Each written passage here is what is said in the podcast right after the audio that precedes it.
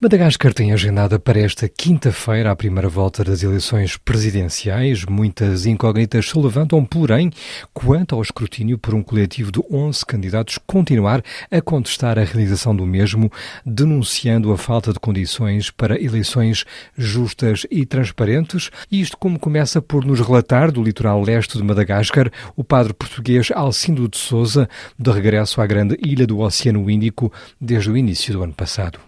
Há 11 candidatos que se juntaram e que estão contra as eleições porque dizem que não há condições, não confiam no processo eleitoral, estão a promover eh, tipo de greves e boicota às eleições. Por isso não sabemos ainda se se vai realizar as eleições, se não. Havia também esta questão da nacionalidade do presidente cessante, que também terá a nacionalidade francesa. Para muitos dos seus opositores, ele nem sequer poderia ser candidato. Não tenho a certeza, mas segundo a legislação malgache, ele não poderia candidatar-se. Mas a razão principal neste momento até é a questão mais de confiar no processo eleitoral, o que leva a os, os 11 outros eh, candidatos que se juntaram para se oporem a uma eleição, até que haja condições, garantias de ser uma eleição justa e transparente. Tem havido muitas manifestações. Em que medida é que tem havido violência lamentar? Alguma violência, não muito, porque a polícia tem impedido a manifestação em certos lugares e tem respondido com o caso de lacrimogéneo, o que tem provocado assim, alguns eh, sabores. O único candidato a ter feito realmente campanha foi o chefe de Estado 60, André Rajoelina, não obstante a sua candidatura ter vindo a ser contestada por ele, para além da nacionalidade malgache, dispor também da nacionalidade francesa. Ao todo são 13 os candidatos que devem disputar estas eleições. O antigo presidente Marco Ravalomanana é um dos grandes rivais de André Rajoelina. A sua candidatura terá sido das mais visíveis ao longo da campanha?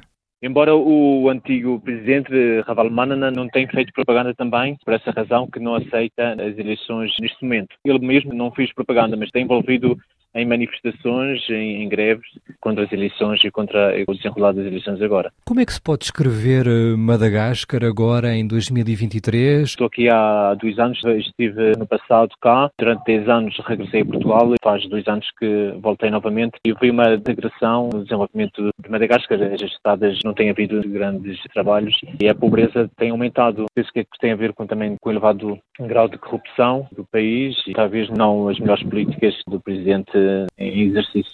No entanto, o subsolo, nomeadamente, é muito rico. Em que medida que essa riqueza tem atraído a cobiça também internacional? Há muitos parceiros externos presentes em Madagascar? Eu julgo que não. Para instabilidade, penso que também, porque nos últimos anos, apesar deste presidente estar no exercício há bem, fazer cinco anos e uma certa estabilidade, mas no passado recente tem havido uma certa instabilidade, o que não gerou a confiança de investimentos aqui em Madagascar. Também porque, sendo um país enorme, com a degradação das estradas, dos meios de comunicação, também não tem ajudado no investimento estrangeiro aqui.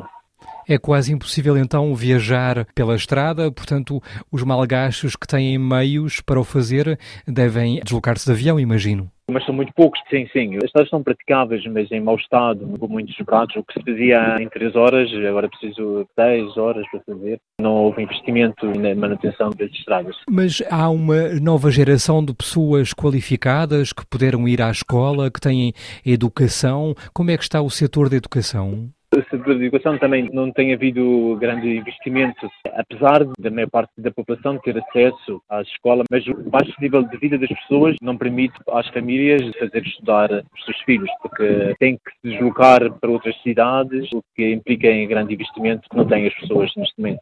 E quanto à saúde, como é que é? Quais são os principais desafios? É uma área onde há endemias regulares, onde há, nomeadamente, muitas doenças transmitidas por mosquitos. Sim, o grande problema de Madagascar é o paludismo, especialmente, outras doenças endémicas. A questão também de saúde, apesar de ter uma rede de hospitais, a questão também é que a medicação, os medicamentos, é tudo suportado em grande parte das pessoas, o que leva a que as pessoas não tenham meios, muitas vezes, para se tratarem também. É caro ir ao hospital e fazer tratamentos. quanto à região, é o Oceano Índico, não é assim muito longe, por exemplo, de Moçambique. Há algumas relações com Moçambique? Vê-se alguma presença de moçambicanos ou de lusófonos em Madagascar?